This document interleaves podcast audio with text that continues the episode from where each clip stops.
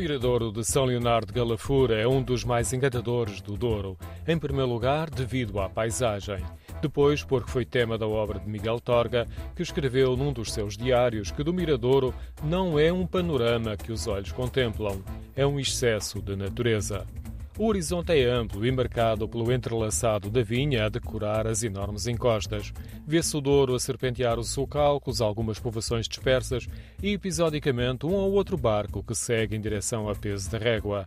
Na opinião de Ircila Garês, professora, escritora e estudiosa da obra de Miguel Torga, o Miradouro de São Leonardo Galafura tem um significado especial na vida e obra do escritor. O espaço mais emblemático de, das vivências de Miguel Torga, porque ele sempre que tinha visitas em São Martinho Danta, ele fazia questão de levar as pessoas lá, é o Santuário de São Leonardo de Galafura. Tem uma, uma vista deslumbrante, tem uma pequena capela onde está inscrito em azulejos o poema São Leonardo de Galafura.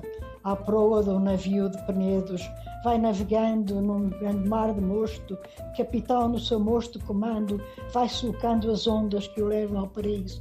Portanto, é um espaço que é quase uma espécie de, de meditação, é quase, há ali um misticismo ligado àquele espaço. O poema está na parede da ermida de São Leonardo, virada para o marco geodésico, onde estão assinalados 640 metros de altitude. A outra referência a Miguel Torga, sobre o Miradouro, está inscrita num painel de azulejos numa pedra grande e agresta. O Monte de São Leonardo fica próximo de Covelinhas, no Conselho de Peso da Régua, não muito longe da sua terra natal. Tem espaço Torga em São Martinho Danta e também a casa onde ele nasceu, que foi remodelada e foi entregue pela filha, foi doada à Câmara. Tem esses espaços. Agora, um espaço físico, um espaço aberto, onde ele se sentisse feliz, eu não tenho dúvidas que para Torga seria São Leonardo de Galafura. A felicidade de Miguel Torga pode ser partilhada no conforto da sombra de várias árvores e na contemplação da serenidade do Rio Douro, lá embaixo, ao longe, através traçar uma linha entre uma das mais interessantes paisagens portuguesas moldadas pelo homem. São também um excesso de natureza.